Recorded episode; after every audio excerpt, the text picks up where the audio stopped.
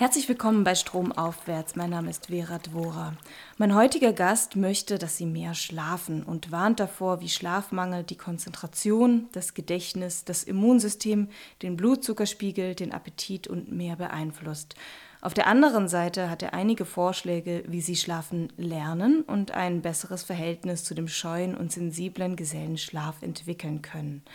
Dr. Hans-Günther Wes leitet die schlafmedizinische Abteilung des Pfalzklinikums Klingen-Münster und ist Vorstandsmitglied der Deutschen Gesellschaft für Schlafforschung und Schlafmedizin.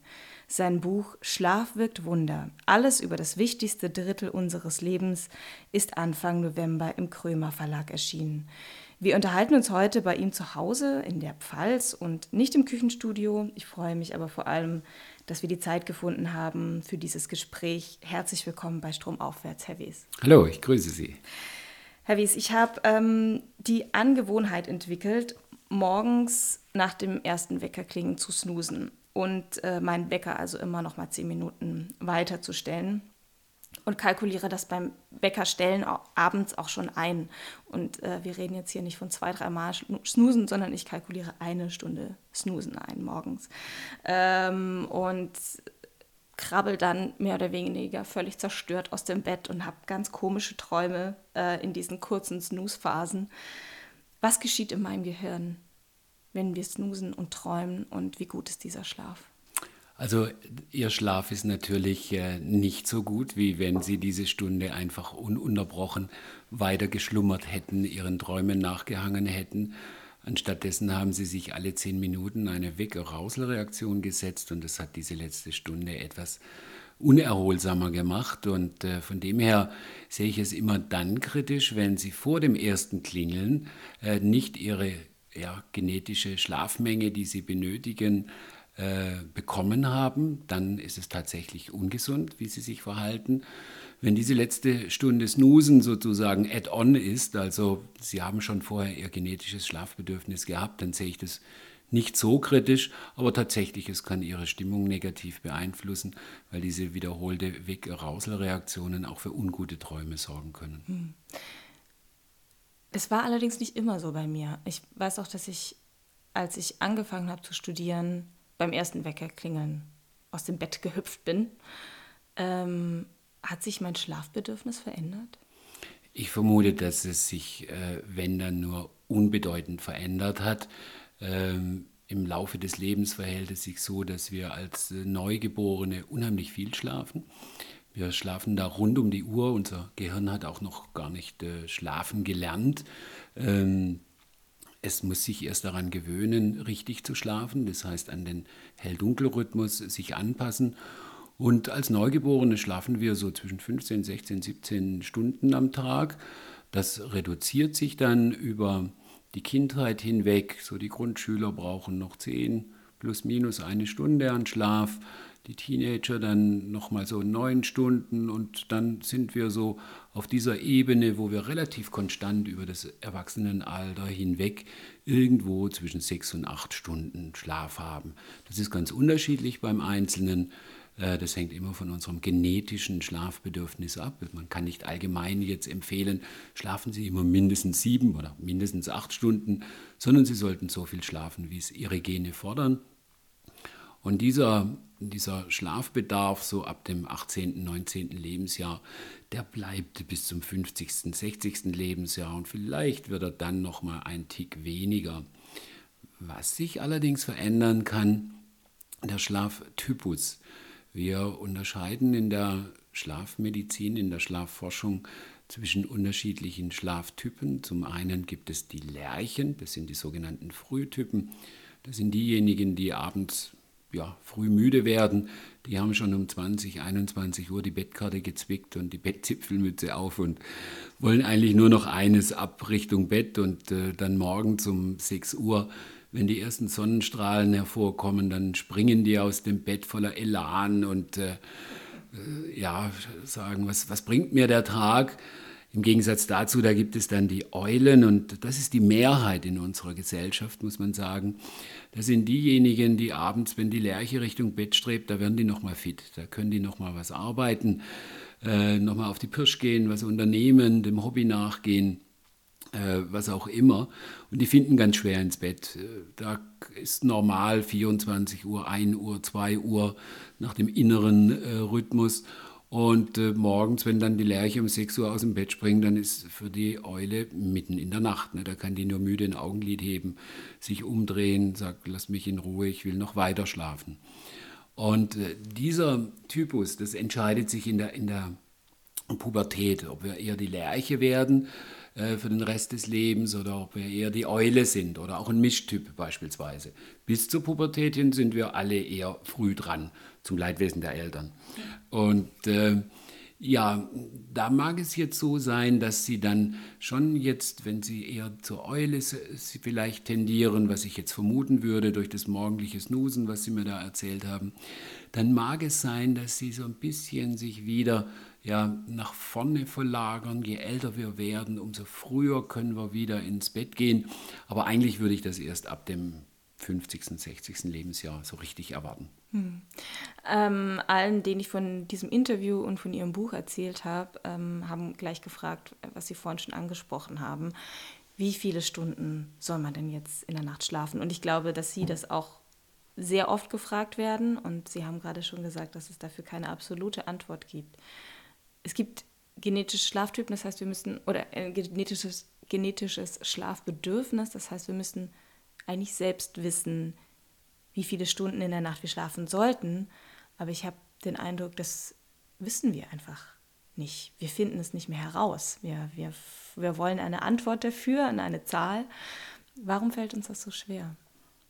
Ja, es ist erstaunlich. Tatsächlich viele Menschen wissen nicht, wie viel Schlaf das sie benötigen, dass, damit sie morgens ähm, ja, ausgeschlafen, fit, leistungsfähig sind.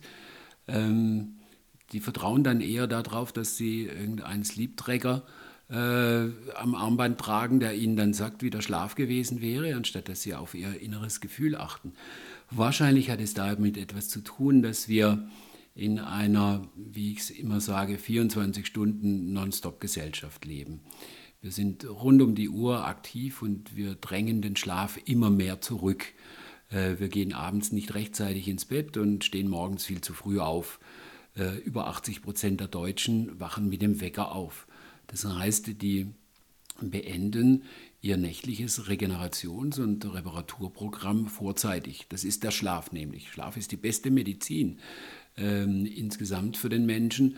Ähm, da werden ganz wichtige, finden ganz wichtige biologische Prozesse statt. Und wenn wir den vorzeitig beenden, dann hat es auch gesundheitliche Konsequenzen. Wahrscheinlich kommen wir auch noch auf dieses Thema. Ähm, aber es ist einfach so, dass wenn wir morgens immer mit dem Wecker wach werden, wir wissen eigentlich nicht, wie lang würde es dauern, bis wir von alleine aufwachen würden und uns dann wohl äh, fühlen würden, leistungsfähig fühlen würden, nicht müde über den Tag gehen. Ich empfehle da immer, man möge sich doch dann einmal eine Urlaubssituation herausgreifen und vielleicht nicht die erste Woche nehmen, aber in der ersten Woche auf jeden Fall beginnen ohne Wecker zu leben, ohne Uhrzeit zu leben, dann ins Bett zu gehen, wenn es ja, dem eigenen Bedürfnis entspricht und so lange zu schlafen, bis man von alleine wach wird. In der ersten Woche hat man wahrscheinlich das Schlafdefizit der Arbeitswoche noch auszugleichen, aber dann in der zweiten Woche, da sollte es ausgeglichen sein und dann erfährt man so in etwa, äh, wie viel Schlaf benötigt denn, damit ich mich tatsächlich wohl und ausgeschlafen fühle. Sie vergleichen das mit äh, einer Waschmaschine, die ausgeschalten wird, bevor sie eigentlich das Waschprogramm beendet hat. Das würde ja eigentlich auch niemand machen. Da warten wir ja auch. Ähm, und Sie fordern in Ihrem Buch auch eine neue Schlafkultur. Was meinen Sie damit? Naja, wir müssen einfach ähm, erkennen, welch wichtiges äh, biologisches äh, Programm der Schlaf darstellt. Wenn wir nicht essen, wenn wir nicht trinken, wenn wir nicht schlafen, dann werden wir sterben. Und äh, wir sollten ausreichend schlafen, weil nur dann wird unser nächtliches Reparaturprogramm äh, tatsächlich vollständig ablaufen. Dann ist es so, dass eben unsere Muskelzellen wieder neu gebildet werden. Da wird das Wachstumshormon beispielsweise ähm, ausgeschüttet, da wird Testosteron ausgeschüttet, da wird das Immunsystem äh, gestärkt, da wird, werden Lern- und Gedächtnisprozesse finden statt. Und äh, wenn wir dieses Schlafprogramm vorzeitig beenden, dann hat der Schlaf seine Aufgabe nicht beendet. Und das hat natürlich dann gesundheitliche Konsequenzen.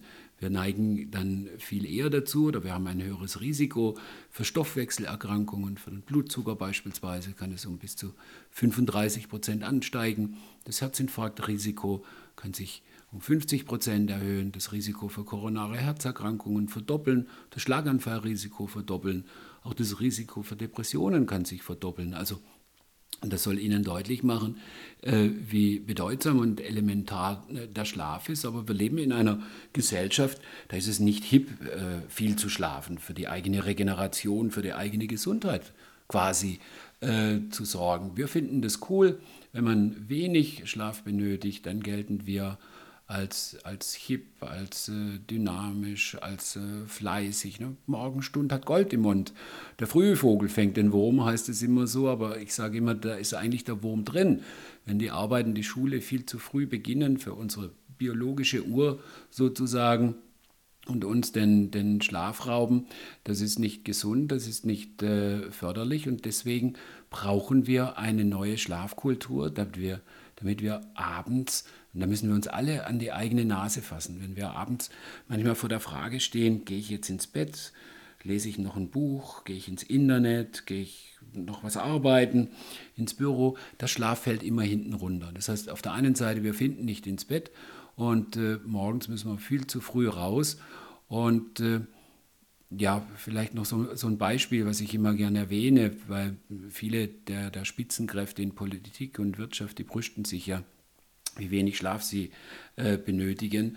Und ich finde, das wird äh, daran deutlich, dass für diejenigen Menschen, die für ausreichend Schlaf sorgen, da haben wir eigentlich nur Schimpfwörter übrig. Ne? Das sind dann Schlafmützen, das sind Schnarchnasen und äh, die verweisen wir auch darauf, dass die Konkurrenz schlief, schließlich auch nicht schläft und äh, die sollen doch gefälligst aufstehen und dann nicht so scheinbar unproduktiv nachts in ihren Betten rumliegen. Ne? Was hat das für gesellschaftliche Konsequenzen, wenn wir zu wenig schlafen? Gerade auch von politischen Entscheidungsträgern, aber Sie führen in Ihrem Buch auch ähm, Beispiele auf, ähm, wie viele Unfälle verursacht werden durch Übermüdung. Ja, es hat äh, tatsächlich neben den gesundheitlichen Konsequenzen des Schlafmangels, die ich schon bereits erwähnt habe, hat es auch ähm, das Risiko, dass wir im Zustand der Übermüdung, und wir sind eine chronisch unausgeschlafene Gesellschaft, eine chronisch übermüdete Gesellschaft, ähm, da verhalten wir uns ungesünder äh, letztendlich. Wir, wir, essen zwischendurch, äh, wir rauchen, wir trinken mehr Kaffee. Äh, das ist nicht gesund. Zum anderen äh, ist es so, dass wir, wenn wir im Zustand der Übermüdung sind, dass wir zu viel mehr Fehler neigen. Äh, sei das jetzt am Arbeitsplatz, sei das in der Schule, wo wir unkonzentriert sind oder auch im Straßenverkehr beispielsweise. Auf den deutschen Straßen sterben doppelt so viele Menschen infolge Einschlafen am Steuer als infolge Alkohol am Steuer. Und wenn Sie sich überlegen, was wir als Gesellschaft unternehmen, um ähm, den Alkohol am Steuer zu verhindern und was wir unternehmen, um eben äh, die Müdigkeit, die Schläfrigkeit am Steuer zu verhindern, dann haben wir da noch ganz, ganz viel Potenzial. Und im Gegenteil, es ist so, wir haben uns an diese übermüdete Gesellschaft gewöhnt. Sie können jede Woche in, sehen, hören, lesen, dass wieder ein LKW ungebremst auf ein Stauende aufgefahren ist. Und da zucken wir noch nicht mal richtig mit den Schultern, das nehmen wir einfach so hin.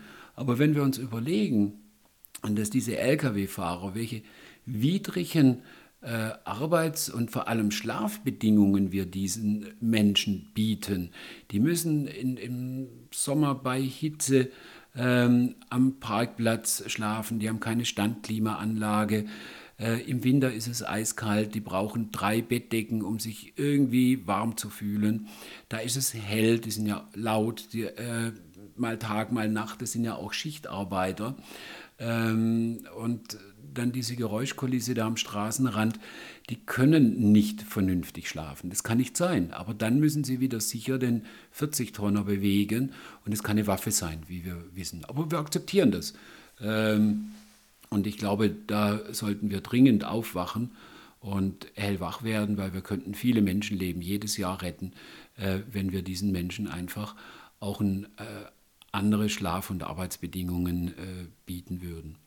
Und dann muss man natürlich auch sagen, die, so eine unausgeschlafene, schlaflose Gesellschaft, ähm, da muss man sich schon fragen, wie Entscheidungen getroffen werden. Wir wissen von der Grundlagenforschung her, dass wir im Zustand der Übermüdung risikofreudiger werden. Wir machen auch eher Fehler, weil unser unser Denkvermögen eingeschränkt ist, aber tatsächlich unsere ethisch-moralischen Grundsätze, die verblassen so ein bisschen, ne? wir werden risikofreudiger und jeder kennt es von sich, wenn er mal im, im Zustand der totalen Übermüdung ist und er soll noch was entscheiden oder irgendwo zustimmen, dann sagt er, macht doch, was ihr wollt, Hauptsache ich komme ins Bett.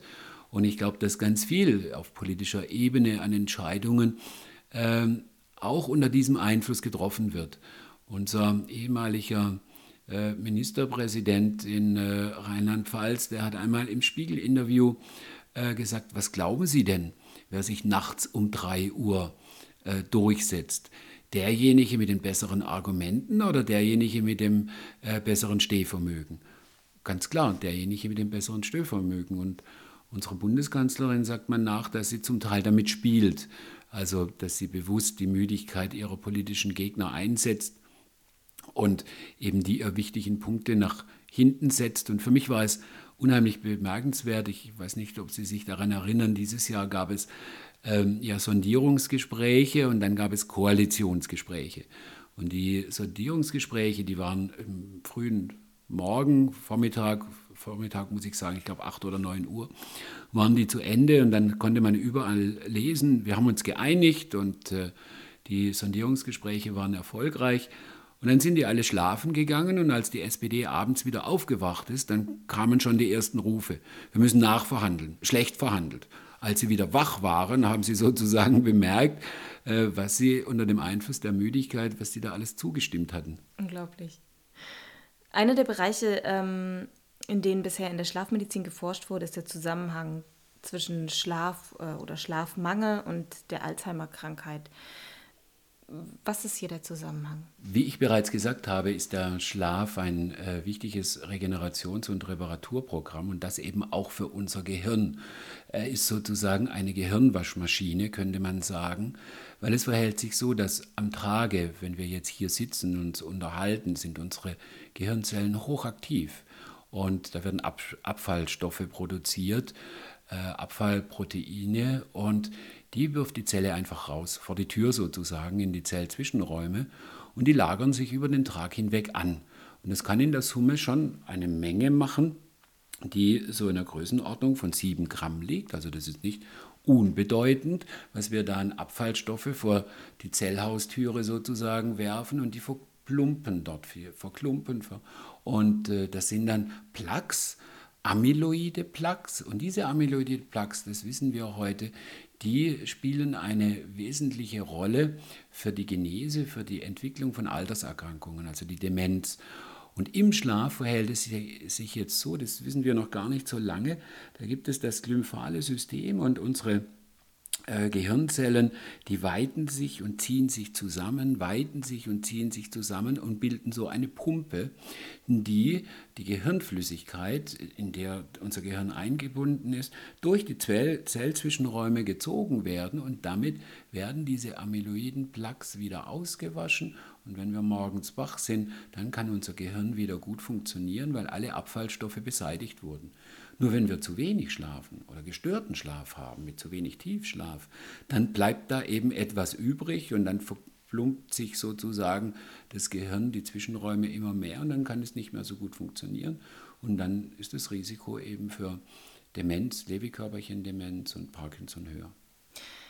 Sie schreiben in Ihrem Buch von ähm, verschiedenen Schlafuhren, also unserer inneren Uhr und, wie Sie schon gesagt haben, dem 24-Stunden-Rhythmus in unserer Gesellschaft. Ähm, was ist da der Zusammenhang und welche Auswirkungen haben diese unterschiedlichen Uhren auf unseren Schlaf? Ja, wir unterscheiden tatsächlich unsere innere biologische Uhr, die unseren Schlaf-Wach-Rhythmus steuert. Da ist es interessanterweise so, dass diese innere Uhr des Menschen ein bisschen anders tickt als die 24-Stunden-Uhr. Unser Schlaf-Wach-Rhythmus bei den meisten von uns liegt so durchschnittlich bei 25 und nicht bei 24 Stunden. Das heißt, wir müssen schon jeden Tag eigentlich eine Stunde früher ins Bett gehen. Wir müssen uns immer wieder eintakten, sodass wir äh, entsprechend dem Hell-Dunkel-Rhythmus und auch der 24-Stunden-Uhr unserer Gesellschaft ticken oder schlafen. Also wir haben einen endogenen Rhythmus für Schlafwachen, die innere Uhr. Dann gibt es die Sonnenuhr sozusagen, den Hell-Dunkel-Rhythmus, der unser Schlafen und Wachen steuert über die Ausschüttung oder ja, über die Produktion von Melatonin in unserem Gehirn. Immer wenn es abends dunkel wird, wenn es dämmert, beginnt unser Gehirn zu, äh, Melatonin zu produzieren, einen Schlafbodenstoff. Und wenn es schneller geht, dann waren wir recht schnell müde und dann sind wir eher die Lerche. Und wenn es äh, länger dauert, dass wir die entsprechende Melatoninproduktion haben, dann werden wir später müde, dann sind wir eher die Eule sozusagen. Ja, und dann gibt es noch die gesellschaftlichen Zeiten, die Uhr, die wir sehen, wenn wir auf unsere Armbanduhr beispielsweise schauen. Und jetzt gilt es da, geht es darum, diese drei Uhren in Einklang zu bringen. Und da haben wir ein Missverhältnis in unserer Gesellschaft dass nämlich die gesellschaftlichen Zeiten nicht immer zu unseren biologischen Schlaf-Wach-Zeiten passen, auch nicht zum Hell-Dunkel-Rhythmus. Wir drehen da dran. Dadurch, dass wir beispielsweise die Zeit umstellen, dass wir jetzt diskutieren, ob wir das aufgeben, aber Viele hätten dann gerne die ewige Sommerzeit. Das wäre ungünstig äh, für das Missverhältnis. Äh, das Missverhältnis zwischen innerer Uhr, Schlaf-Wach-Uhr und äußeren Zeiten würde sich verschieben. Und äh, deswegen wäre in diesem Kontext die Winterzeit, die biologische Zeit und die gesündere, weil wir dadurch zu mehr Schlaf kommen würden. Es ähm, gab heute in der Süddeutschen Zeitung in der Wochenendausgabe, das ist, wenn das Interview erscheint, das Wochenende davor, also eine Woche alt, ähm, einen Artikel über Schlafstörungen, ähm, Schlafmangel. Ähm, und da wird eben auch die Frage aufgestellt, inwiefern haben wir Schlaf und diese Annahme, die ja viele haben, äh, acht Stunden in der Nacht zu schlafen, an, in unsere industrialisierte Gesellschaft angepasst. Also acht Stunden arbeiten, acht Stunden schlafen, acht Stunden Freizeit. Und es gibt äh, eben Untersuchungen, dass früher die Nacht mit Unterbrechungen verbracht wurde, dass vier Stunden geschlafen wurde, dann wurde das Vieh versorgt beispielsweise und dann nochmal vier Stunden geschlafen. Ist das eigentlich, wie wir schlafen sollten? Das wissen wir nicht genau. Es gibt tatsächlich diese Forschungen, die nicht ganz eindeutig sind, aber es gibt einige Hinweise darauf, dass wir äh, früher einen anderen Schlaf-Wach-Rhythmus hatten. Das ist tatsächlich der, der Tatsache dann geschuldet, dass wir ja in der Agrargesellschaft gelebt hatten. Es gab kein elektrisches Licht, ähm, es gab keine Fernseher oder ähnliches. Und den Menschen wurde es nach Einbruch der äh, Dunkelheit irgendwann dann auch ein bisschen langweilig und dann haben sie schon mal die ersten drei, vier Stunden geschlafen. Aber solange wie es dunkel war, konnte man gar nicht schlafen. Also hat man zwischendrin äh, den Schlaf vermutlich äh, unterbrochen, um nach dem Feuer zu sehen, nach dem Vieh zu sehen. Man hat vielleicht etwas Sex gemacht. Man soll sich auch mit Nachbarn getroffen haben beispielsweise.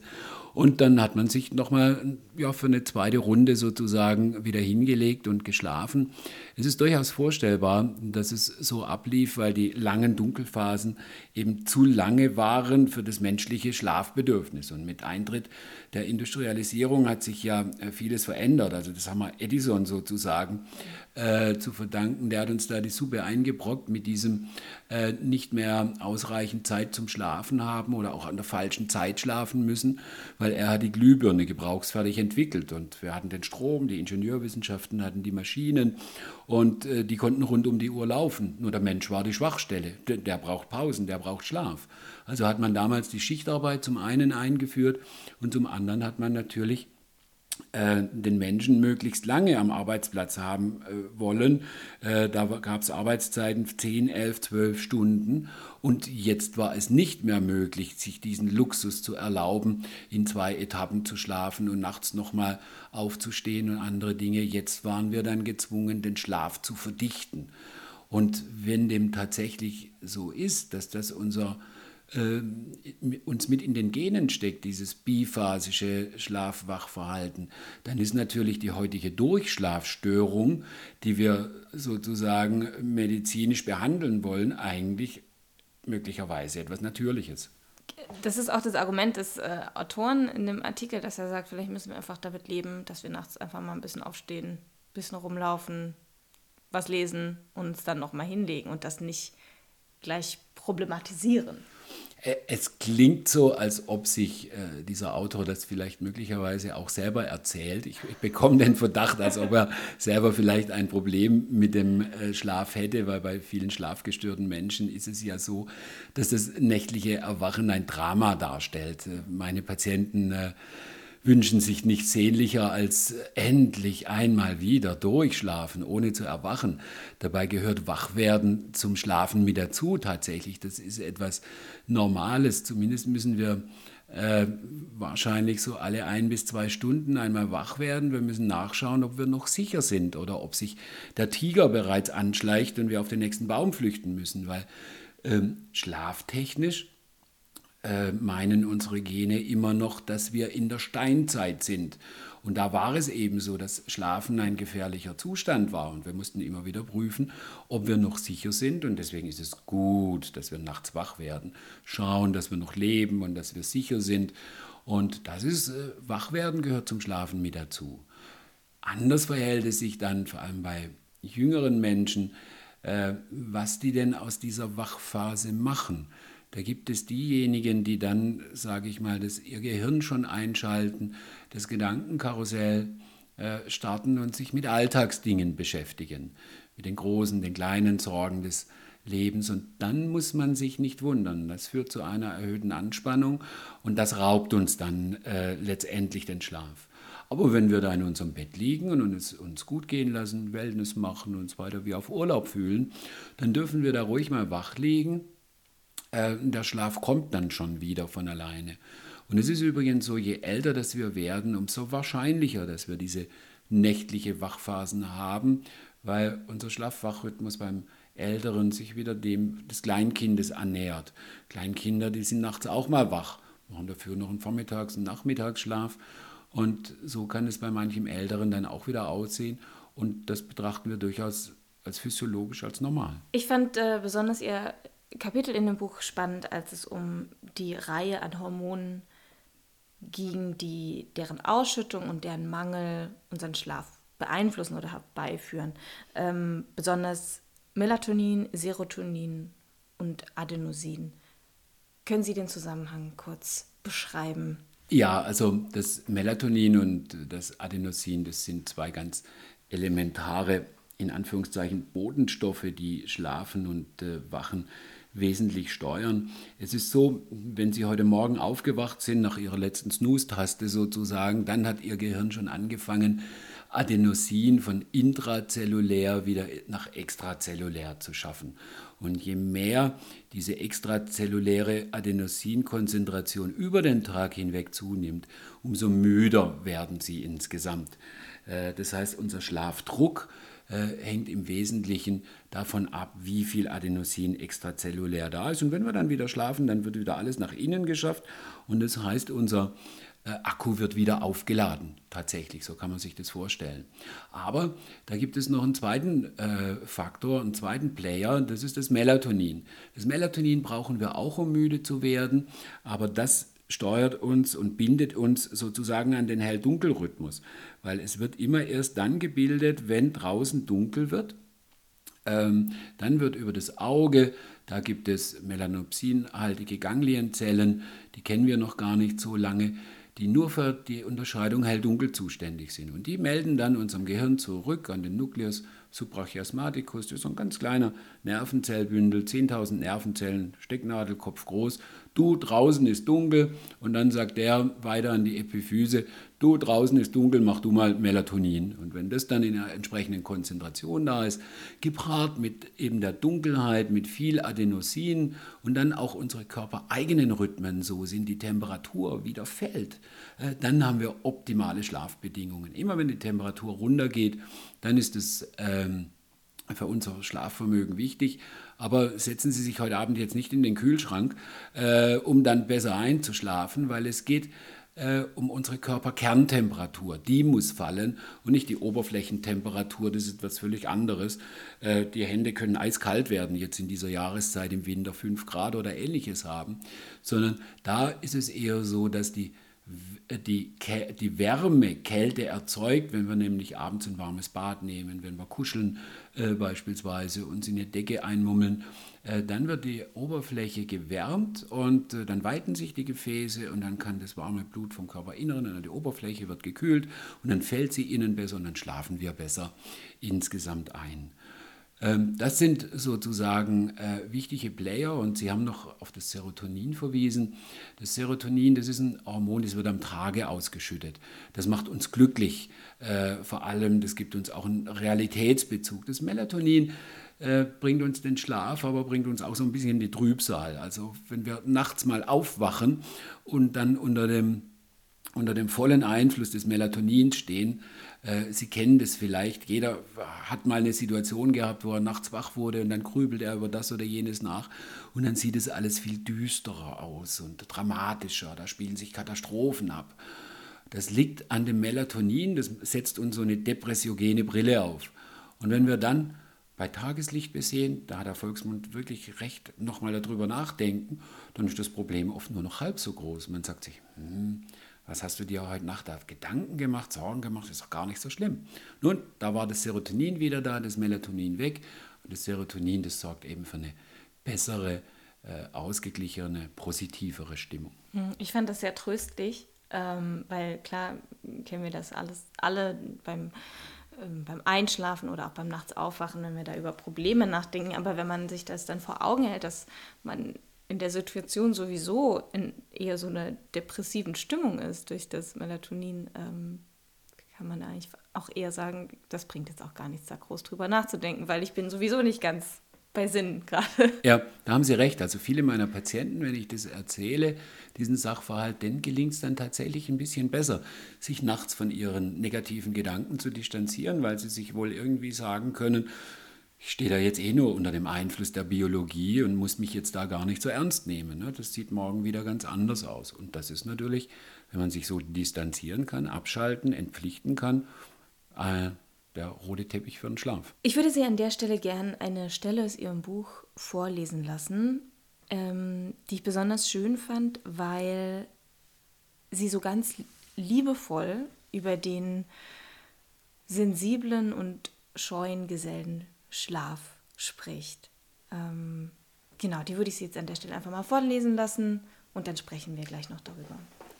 Der Schlaf ist ein sensibler und scheuer Geselle. Er mag keine Hektik, keinen Stress, keine Sorgen und keine Unruhe. Das für viele vertraute nächtliche Gedankenkarussell, das ist ihm zuwider. Um ihn herbeizulocken, müssen wir ein Gefühl von Entspannung schaffen. Gelingt uns das nicht, merkt er das und ist schnell wieder hinter dem nächsten Baum verschwunden oder hat sich erst gar nicht hervorgetraut. Wollen wir dem Schlaf den roten Teppich ausrollen, ist es von Bedeutung, dass wir alle großen und kleinen Sorgen des Alltags vor der Schlafzimmertür abgegeben haben. Es geht darum, dass wir uns jede Nacht für acht Stunden entpflichten und quasi in unserem Schlafzimmer auf Urlaub begeben. Das Tagewerk muss vollbracht sein und was übrig und liegen blieb, muss auf morgen verschoben werden können. Für heute ist es gut, mein Kind. Morgen geht es weiter, pflegte meine Mutter immer zu sagen, wenn ich mir abends noch Sorgen machte und nicht abschalten konnte. Das beruhigte mich. Ich konnte loslassen und mich entspannt in mein Kissen kuscheln. Wenn es uns gelingt, im Bett diese Stimmung in uns hervorzurufen, ist der Schlaf nicht weit. Das ist so sicher wie das Amen in der Kirche.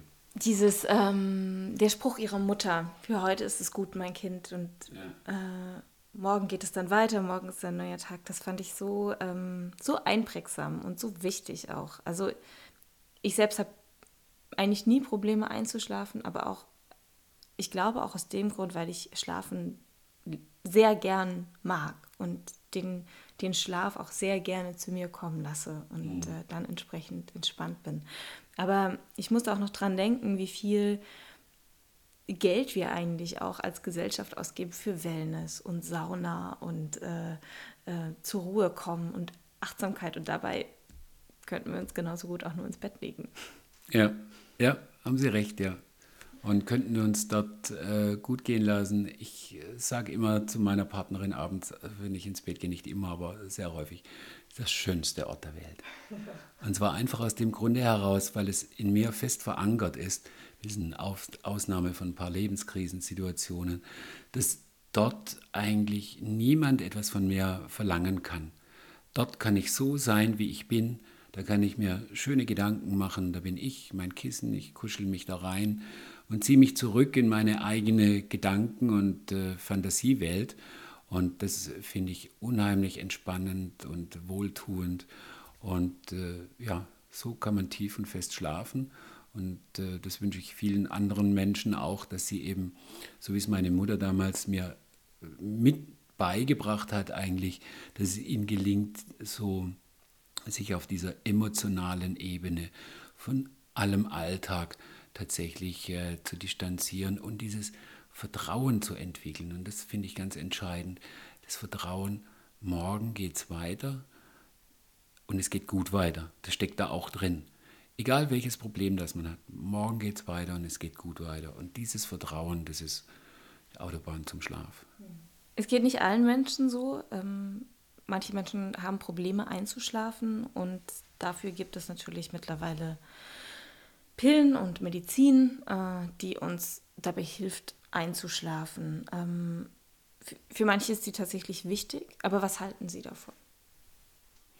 Naja, also es gibt tausend Wege nach Rom und äh, es gibt nicht den einen Weg, der für alle äh, der richtige Weg ist.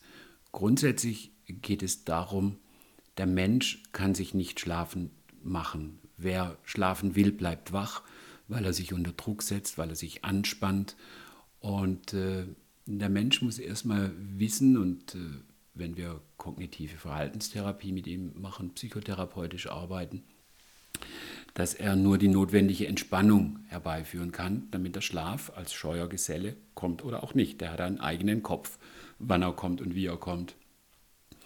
Und diese Entspannung, die für den Schlaf notwendige Entspannung, die können wir darüber erreichen, dass wir Medikamente zu uns nehmen, die uns äh, genau die Aufgabe übernehmen, was der Einzelne verlernt hat, äh, nämlich abzuschalten, sich zu entpflichten. Das sind dann Schlafmittel, das sind äh, müde machende Antidepressiva, niedrig potente Neuroleptika, die eine anspannungslösende Wirkung haben und damit sozusagen den Schlaf befördern. Das können auch pflanzliche äh, Medikamente sein, die ja oft nicht diese Potenz haben, die man rezeptfrei bekommt.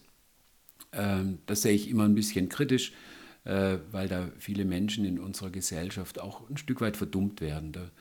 So kurz vor 20 Uhr in der, äh, können Sie im Fernsehen vor der Tagesschau, können Sie die Werbung sehen, äh, wo dann wieder versprochen wird, dass wenn man dieses oder jenes pflanzliche Mittel kauft, dass man dann tief und fest schlafen könnte. Oft sind die gar nicht auf ihre Wirksamkeit hin überprüft. Möchte jetzt aber keine Lanze brechen für die medikamentösen, rezeptpflichtigen Medikamente, weil die primären Schlafmittel, die sind äh, zwar häufig viel besser wirksam als die rezeptfreien, aber die haben Nebenwirkungen. Vor allem sie führen zu Gewöhnung und Abhängigkeit. Und äh, die niedrigpotenten Neuroleptika, die sedierenden Antidepressiva, die führen nicht zu Gewöhnung und Abhängigkeit, haben aber auch Nebenwirkungen. Und man muss sich grundsätzlich bewusst sein, alle diese Hilfsmittel sind symptomatischer Natur. Die haben keine heilende Wirkung. Darüber lerne ich nicht wieder zu schlafen oder ich äh, komme nicht wieder in den Schlaf. Wenn wir ein Antibiotikum heute einnehmen über sieben, neun oder elf Tage, dann sind wir danach gesund. Wenn ich ein Schlafmittel eine entsprechende Zeit einnehme, kann ich nicht wieder schlafen. Ein gestörter Schlaf ist nicht geheilt. Also von dem her, wir brauchen eine Alternative. Leider gibt es die selten in unserer Gesellschaft. Wir haben je nach Studie zwischen 1,1 und 1,9 Millionen Menschen, die sind von Schlafmitteln abhängig, daran gewöhnt. Und wenn man es genau nimmt, ist es eine Abhängigkeit auf Rezept. Ähm, da werden diese Schlafmittel länger als empfohlen verordnet, rezeptiert und wir führen die Menschen in die Abhängigkeit. Hat aber auch damit etwas zu tun, dass es oft an dem notwendigen Wissen fehlt, wie man den Schlafstörungen behandelt. Der Arzt, der Psychologe, der hat so gut wie nichts in seinem Studium über die Behandlung dieser Volkskrankheit Schlafstörung. Und wir haben ja nicht nur die eine Schlafstörung, wir unterscheiden 50 Formen von Schlafstörungen insgesamt. Der hat da quasi nicht, nichts gehört, nichts erfahren und dann ist es ein Stück weit Hilflosigkeit. Und viele Patienten können auch, oder manche Patienten können recht fordernd sein nach einem Medikament, nach einem äh, Schlafmittel. Das muss man auch sehen. Kausale Therapie ist es immer dann, wenn der Mensch wieder selber lernt, in die für den Schlaf notwendige Entspannung selbst zu kommen. Also seine eigene Schlaftablette zu werden. Das ist eine kausale Therapie. Äh, wir haben in vielen Studien jetzt äh, zeigen können, weltweit, dass kognitiv-verhaltenstherapeutische Techniken genauso gut, mindestens genauso gut akut wirken wie eine Schlaftablette. Aber sie haben den ganz großen Vorteil, dass sie zeitlich überdauernd wirken. Auch nach der Therapie weiß der Patient noch, wie Schlafen geht und er ist dauerhaft eher von seinem Schlafproblem geheilt. Wohingegen, wenn wir die akute medikamentöse Therapie absetzen, dann ist es in der Regel so, dass das alte Schlafproblem, da ja nur eine symptomatische Behandlung, recht schnell wieder auftaucht. Es gibt viele jetzt medizinische Fachgesellschaften, Verbände, die tatsächlich auch fordern, und das tun wir auch in unserer neuen Leitlinie, äh, Insomnie, so ist der Fachbegriff für Ein- und Durchschlafstörungen. Äh, wir fordern auch, dass die kognitive Verhaltenstherapie für Insomnie die Methode der ersten Wahl sein sollte in der Behandlung von Menschen mit Schlafstörungen und die medikamentöse Therapie unterstützend, begleitend, kurzfristig, aber bitte nicht so, dass sie zu Gewöhnung und Abhängigkeiten führt. Mich würde ich jetzt mal ein, ein Beispiel aus Ihrem Praxisalltag interessieren. Vielleicht können Sie da an eines denken aus den letzten Wochen, an eine Person, die zu Ihnen gekommen ist, ähm, weil wir ja, glaube ich, wie vorhin schon gesagt, alle nicht genug Schlaf bekommen, aber es ist ja nochmal ein Unterschied zu einer wirklichen Schlafstörung. Mhm. Ähm, und es betrifft viele Menschen und wie Sie auch immer darauf hinweisen, wird auch ähm, werden Schlafstörungen und, und, die Schlafforschung, Schlafmedizin ein bisschen stiefmütterlich behandelt in Deutschland, als äh, ihr nicht genug ähm, Wichtigkeit zugewiesen. Ähm, wie äußert sich eine Schlafstörung und ähm, wie, wie behandeln Sie da? Hm. Also äh, Schlafstörungen sind dadurch gekennzeichnet, dass es entweder Probleme gibt beim Einschlafen, beim Durchschlafen oder dass frühmorgendliches Erwachen auftritt oder alles zusammen gleichzeitig. Auch das ist möglich in schweren und äh, ausgeprägten Formen. Und damit wir die Diagnose stellen, muss es so sein, dass auch Beeinträchtigungen am Tage da sind. Ähm, in der Form beispielsweise, dass Aufmerksamkeit, Konzentrations-, Gedächtnisstörungen da sind, dass es äh, zu einer leichter irritierbaren Stimmung kommt. Das heißt, man neigt dann mal zum Gereiztsein zum äh, depressiven äh, Pol äh, gelangt man vielleicht äh, eher. Ähm, es kann ein höheres Risiko da sein für Unfälle am Arbeitsplatz, im Straßenverkehr. Man fühlt sich eingeschränkt. Da gibt es eine ganze Summe von Auswirkungen des unerholsamen Schlafes. Ohne Einschränkung am Tage keine Diagnose. Das gilt schon mal. Alles andere sind Schlafprobleme. Ähm, wenn wir in der Bildzeitung lesen, jeder zweite, jeder dritte Deutsche sei schlafgestört, ähm, dann ist es insofern richtig, dass es viele Menschen gibt, die haben einen fragilen Schlaf, aber die würden noch nicht die Diagnose einer Schlafstörung erfüllen. Sechs Prozent der Bundesdeutschen, und das ist eine sehr große Zahl, äh, die haben eine behandlungsbedürftige Schlafstörung. Das ist häufiger als äh, jetzt der Diabetes und der gilt als eine Volkskrankheit, hat zwei Prozent äh, Häufigkeit. Ja, und Sie fragen mich so nach einer typischen äh, Patientengeschichte.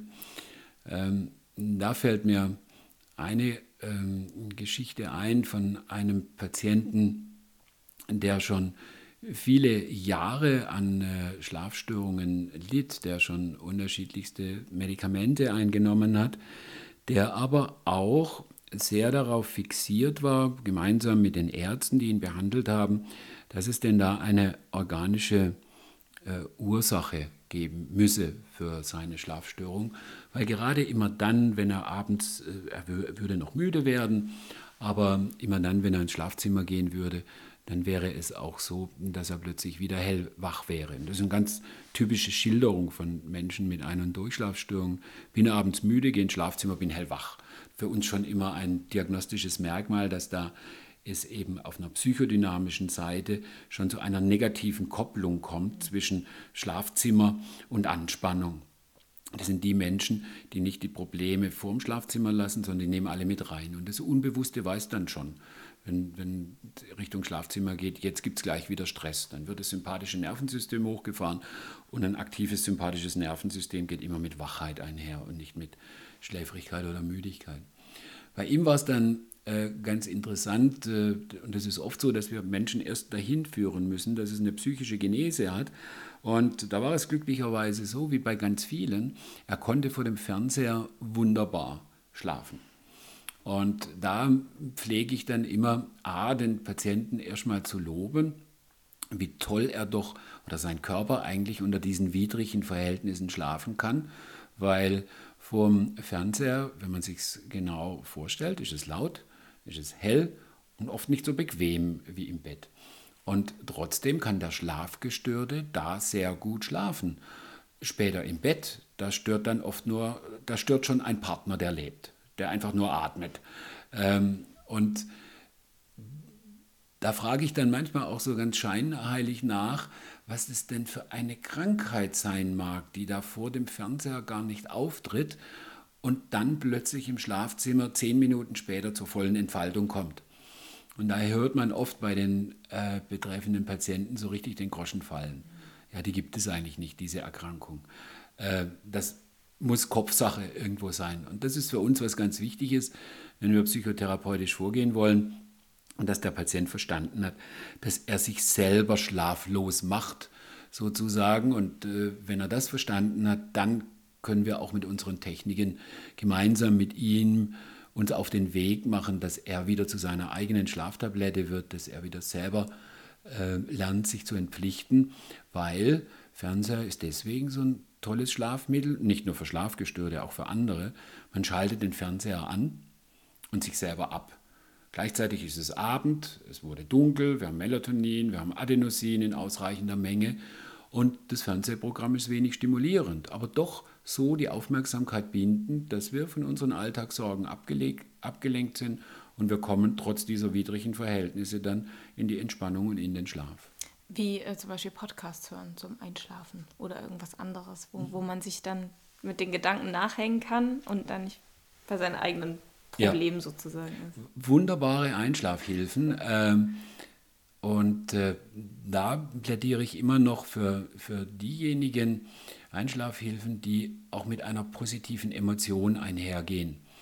Ähm, ich habe 50, 60-jährige Frauen, die hören wieder äh, abends die Bibi Blocksberg-Kassetten, die drei Fragezeichen, die hören Märchenkassetten. Und das empfehle ich eigentlich bewusst, weil A, es ist ein bisschen langweilig, es interessiert nicht so, bindet aber die Aufmerksamkeit. Aber das ganz Entscheidende sind oft die positiven Gefühle der Kindheit dabei. Wieder dieser Satz von der Mutter, ne? Kind, für heute ist gut. Sprich, du bist sicher und geborgen, morgen geht's weiter. Und diese Atmosphäre wird oft noch mit transportiert und das Gefühl ist letztendlich für uns Menschen immer das Entscheidende, was uns trägt, was zu Veränderungen führt. Und deswegen sind solche Hörbücher, Hörspiele, Podcasts, Märchenkassetten können wunderbare Einschlafhilfen sein. Jetzt gibt es aber natürlich auch äh, nicht nur Kassetten von früher, sondern es gibt Pyjamas, die mir beim Einschlafen helfen sollen. Es gibt Bettdecken, die äh, schwerer wiegen ähm, um eine Umarmung zu symbolisieren. Es gibt Schlafgadgets. Auf meinem Handy kann ich mir auch anzeigen lassen, wie gut ich angeblich geschlafen habe. Also ein ganzer Markt, um besser einschlafen zu können. Ja, also auf der einen Seite positiv, weil es äh, zeigt ja uns schon mal, dass das Bewusstsein äh, für den Schlaf und wie wichtig und bedeutsam der Schlaf ist, dass es steigt in unserer Gesellschaft. Auf der anderen Seite ist es auch ein bisschen erschreckend, weil es kann ja so eine ganze Pseudowissenschaft und äh, ja, Pseudo-Industrie, Pseudo-Gesundheitsindustrie davon profitieren, dass nämlich Schlafgestörte keine adäquate Behandlung finden. Und in ihrer Not greifen sie dann zu jedem Strohhalm und dann entstehen eben solche Dinge daraus, dass man eine Bettdecke für teuer Geld kauft, die entweder so schwer ist, dass sie eine Umarmung simuliert, oder eine Magnetfeldtherapie in der Bettdecke äh, drin hat. Wir fangen an, unseren Schlaf zu vermessen. Übrigens mit Steinzeitmethoden der Schlafforschung, also so ein Sleep Tracker. Äh, das ist ja ein dummes Ding. Also das reagiert ja nur auf äh, Helligkeitsveränderungen, auf Bewegungen. Wenn ich mich viel bewege, dann wäre ich wach. Wenn ich mich wenig bewege, bin ich im Tiefschlaf. Wenn ich mich gar nicht bewege, dann vielleicht tot.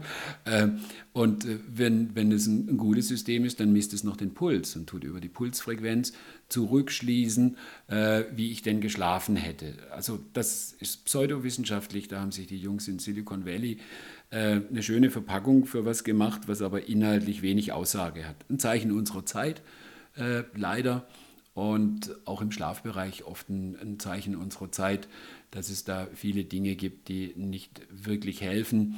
Äh, so ein schönes anderes Beispiel sind diese Lichtwecker. Äh, ich habe neulich einen auf einer Pressekonferenz geschenkt bekommen. Da habe ich gedacht, jetzt probiere ich das auch mal aus. Habe ja vorher immer schon dagegen, aber eigentlich gescholten.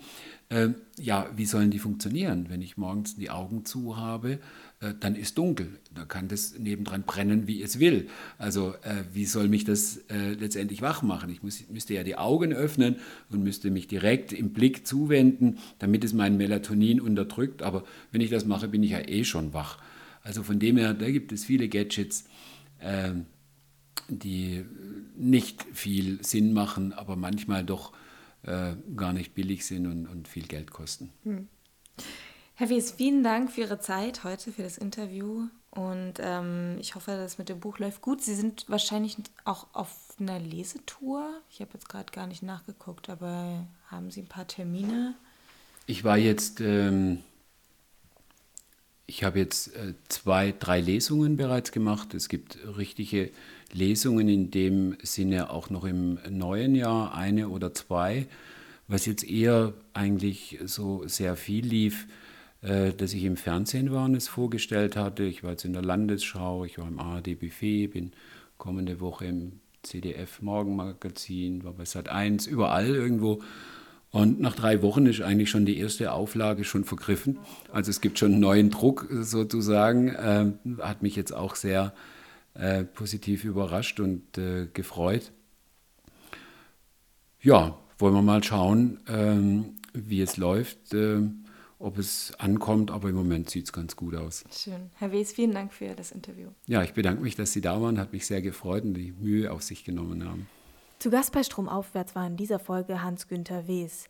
Das neu erschienene Buch des Schlafmediziners ist Anfang November im Drömer Verlag erschienen und trägt den Titel Schlaf wirkt Wunder, alles über das wichtigste Drittel unseres Lebens. Mein nächstes Interview führe ich wieder im Küchenstudio, diesmal mit Moritz Riesewig. Sein Film The Cleaners und sein Buch Digitale Drecksarbeit thematisiert die Frage, was wir auf sozialen Netzwerken zu sehen bekommen und was nicht. Tausende sogenannte Content Managers löschen in der philippinischen Hauptstadt Manila täglich terroristische, pornografische und brutale Inhalte, die uns, die Nutzerinnen in westlichen Gesellschaften, nicht zu sehen bekommen sollen. Was macht diese Arbeit mit Menschen und was sagt es über uns aus, dass wir Cleaners brauchen, um unsere Timelines sauber zu halten?